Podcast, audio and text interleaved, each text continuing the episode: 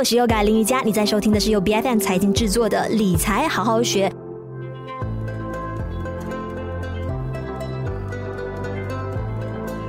那今年以来的全球各国的股市呢，只能够用哀鸿遍野来形容了。像是美国的明星科技股呢，平均就有跌超过一半了哈，股价。那曾经的创富神话首套公司的股价呢，甚至还跌到了比疫情之前更加低的水平了。那资本市场不停的在走弱的，也让到不少的投资散户钱都被套在股市里头了。那今天在我们节目上呢，我们就马上来请教资深的投资人，股票投资被套牢的话，到底有什么样的解套的自救法，我们欢迎有松大资本股票研究部的主管陈建老师，你好。你好，Yoga，大家好。是，那老师，大多数的散户呢，总是会有这样子的一个情况，就是看到自己赚了点钱的，就开始马上止盈，或者是他们总以为股价还可以再更高，就一直不停的在等，结果就错过了高位离场的机会，倒亏了很多的钱，又舍不得割肉狠心的去止损哈。那当股票投资的钱被套住的话呢，其实第一时间该怎么做？要怎么样去做好管理跟评估，看还有没有办法能够救回来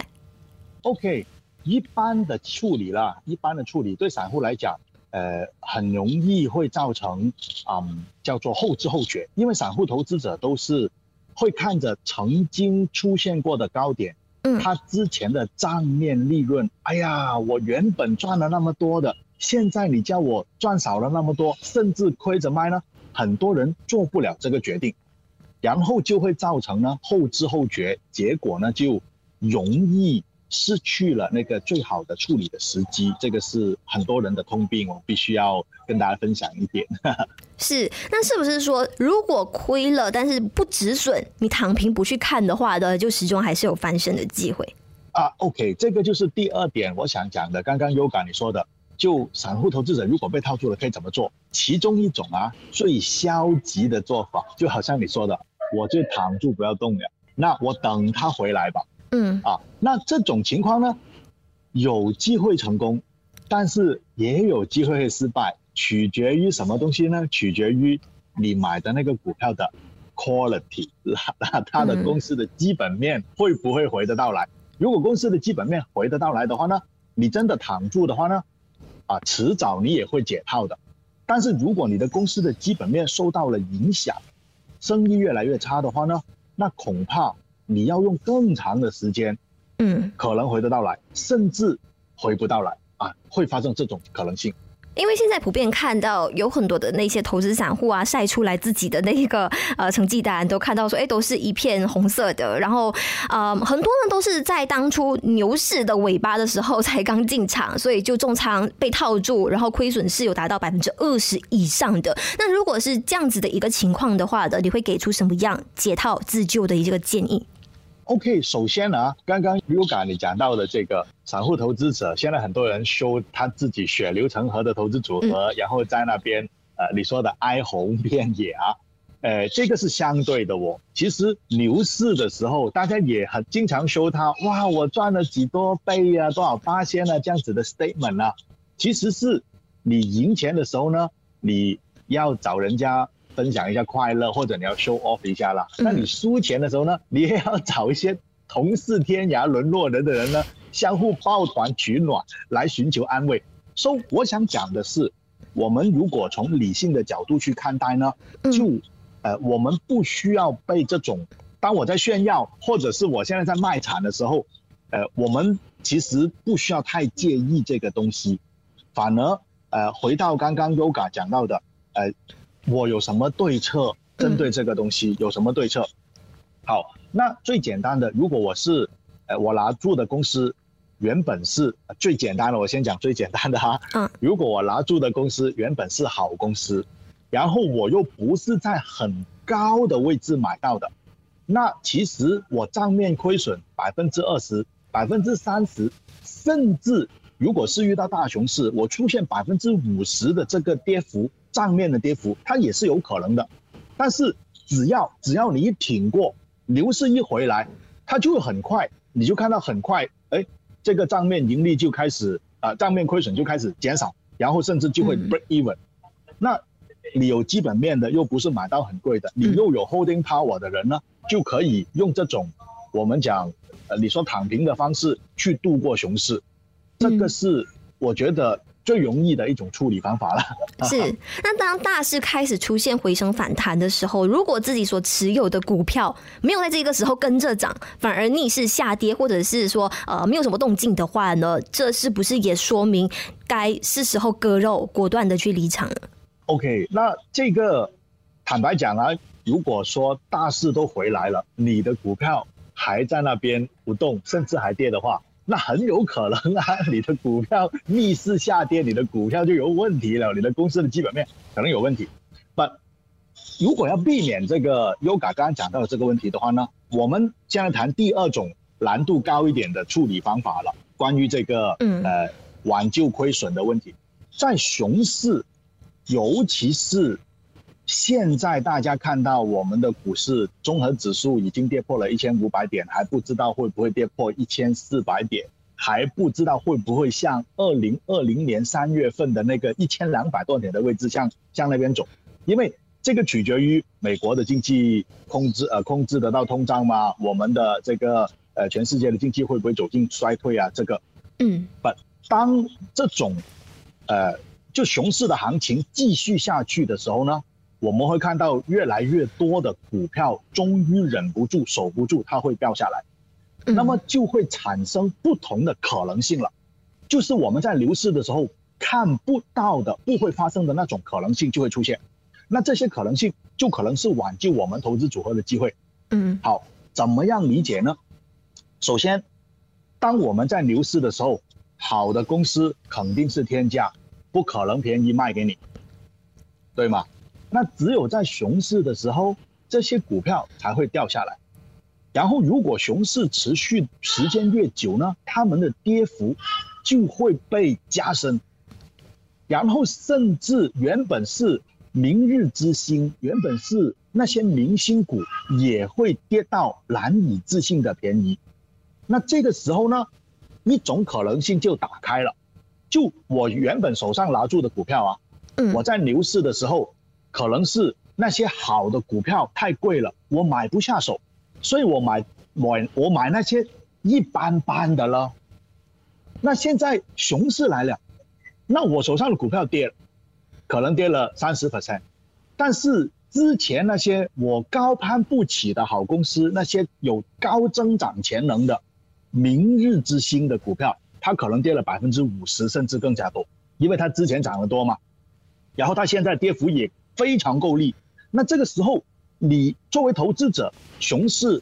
来了，我就要问自己喽，那我要继续守住我原本买的这个普通货色，还是现在趁那种顶级货色跌到特别便宜？我这边讲的顶级货色不是顶级手套啊，我们的我们的听众朋友们不要一看了顶级就对号入座啊，我只是打个比方，说我将普通货色。趁着那些顶级货色跌到特别便宜的时候，我要换过去吗？那这个就是另外一种可能性的。因为 Yoga 刚刚提的问题是，如果我牛市回升的时候，我的股票不升怎么办？如果你做了这个更换的话，你将普通货色换过去顶级货色，那牛市回来的时候，它一定会升，它一定会回升的，因为它会首先获得市场的认同。所以，刚刚 Yoga 提出的问题，你就可以避免，而且还可以很快速的追平你之前的账面亏损啊！这个就是难度稍微高一点的处理方法。嗯嗯，那在投资上呢，是不是最避忌的一件事就是太感情用事？就是哎，我对那一只股的哎是有情意结的哦，它是我的信仰这样子。那总是以为说哎，我在哪里跌倒就从哪里爬起来，然后这个股票如果说是股价越跌的话，哎，我就越买。那其实这样子的一个想法，是不是大家应该要去纠正过来的？啊、呃，对对对，这个在哪里跌倒就在哪里站起来呢？它在某些情况底下是对的，但是来到股票投资呢，它很多时候是错的，就是因为如果我这样子想啊，我就限制了我自己修正错误的那个可能性。就我原本买了一个呃普普通通的股票，现在明明有更好的股票换过去，我不换，我继续守在那个麻麻得的股票身上，那其实是扼杀了扼杀了你原本应该获得的投资呃潜在回报的，啊。然后，呃，关于这个感情用事的这个问题呢，我觉得这样子看，他就我们人人非草木，对吗？我们都是有感情的动物。看到现在账面的亏损啊，看到股市每天都好像没有希望这样子，我们肯定会难受的。我们一定是难受的。我们是普通人罢了啊！你呃，Yoga，你问我，我我虽然大家叫我们一声老师啊，我们也会痛苦的啊。但是我们。能不能够冷静下来去思考？啊，我们在那边每天呢怨天尤人啊，然后这个脸抽抽这样子啊，他也无补于事的哦，对吗？所以我们能够做的事情是理性的去看待啊，我现在投资的这个公司是不是还是好公司？它生意还好还好嘛？甚至它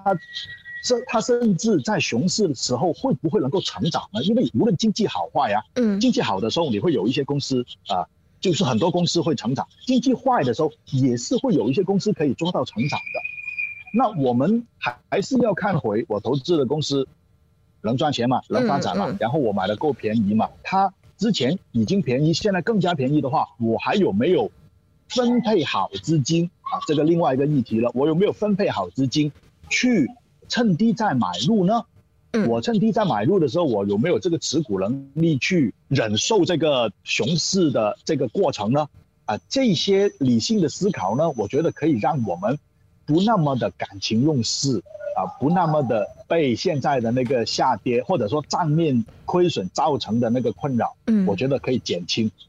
嗯，是，还有一个情况呢，就是就算是呃股市开始出现大跳水，但是的，哎，某家上市公司的大股东呢，他依然持续性的在增持自己的股票，那这个是不是也在侧面反映着了啊？公司可能在未来的这个投资价值呢，依然是受到老板自己本身的一个认可，那散户是不是也可以跟着去持仓？呃，我觉得这个不一定哦，因为啊，老板他买回自己的公司的股票，他看好自己的公司做回购，这个。合情合理啊，但是那个老板他的现金流跟我们普通投资者的现金流，会，嗯，他可能才买了冰山一角罢了。但是我们有些散户投资者就跟哇，老板买了，我也跟着买，结果他一买的话，他就 all in 了，那 这个就这个就危险了哦。那这段时间呢，看到有一些朋友哈亏过钱了之后，才明白说，哎，大家总是不断的强调的，哎，必须只用闲钱去投资才是一个真理。那如果说现在的想要注入更加多的钱进去股市投资之前的，你会建议投资散户呢，必须要有多少的储备金才可以这么做？呃，OK，这个这个变成理财的问题了啊，我只能够给一些建议，因为。我们每一个人，他可能是打工一族的状态，他是单身的状态，他是有家庭的状态，啊，他可能需要的那个储备金的数字就不一样了。而如果有些朋友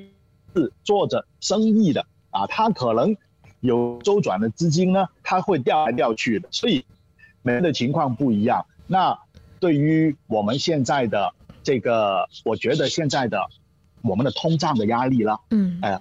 就是如果给普通的散户投资者的一个看法，就是你当然要有三到六个月的你的这个呃叫做生活的储备金呢，嗯，再来就是这些资金是万一在这个呃行情不好的时候，你的工作的收入有受到影响啊，你是不至于慌乱的，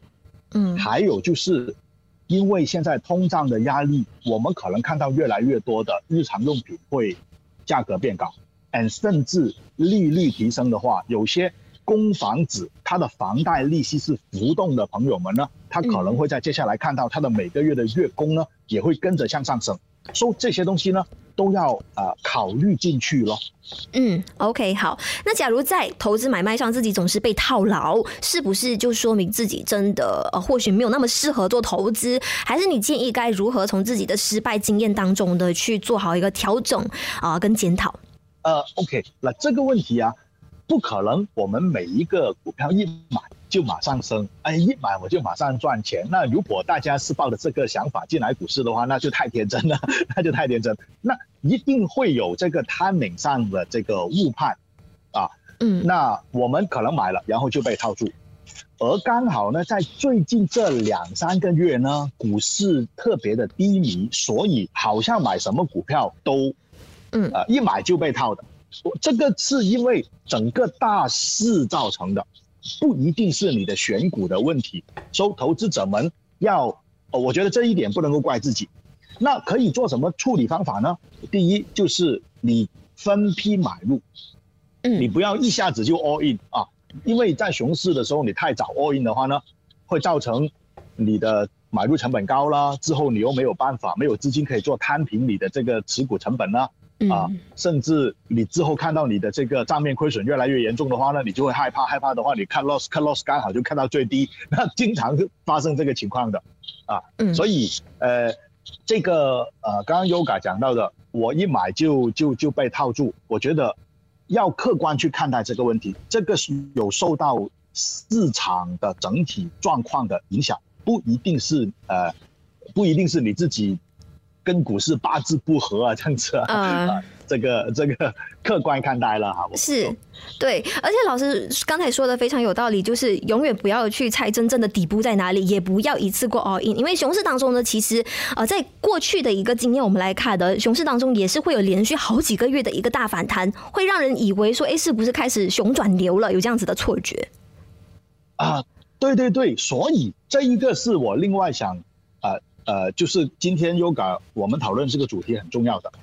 就我们在过去这两三个月，很多投资者看到他账面亏损，他紧张，嗯、所以呢，他想 do something，you know？啊，我我我觉得，哎呀，我我换个股票吧，我这个不行，我再换别的。结结果我换别的，我一买又被套住，又跌下来了。嗯。或者我原本买的股票，我再加吧，再加它再跌，再跌我再加。那好像我做什么都是错的。最近这两三个月可能会有这种感觉的。So，这种时候呢，就要。反问啊，是不是一定要做那么多的动作？还是有时候我们应该以不变应万变？嗯，我我我在这种时候可能做多错多，我越想将我的亏损扭转回来，结果我可能因此买更多，结果亏更多。反而像 Yoga 你刚刚讲到的，就算是熊市，它一定有反弹，而且有些时候，就无论是小熊市或者大熊市啊，它都有反弹。而甚至是大熊市的时候啊，它中间的反弹它更猛烈，嗯、那么甚至变成你好像以为要回来的那 那种情况，那我们也一样会遇到这样子的反弹回升。嗯，每次这种反弹回升呢，投资者都可以重新检讨自己的投资组合，我是不是要趁高先卖掉一部分？不一定完全卖掉，是不是我应该减轻一些我的仓位，增加我的现金储备？那么再掉下来的话，我就有更多的这个资金呢，可以做这个我重新选择，对不对？啊，这个是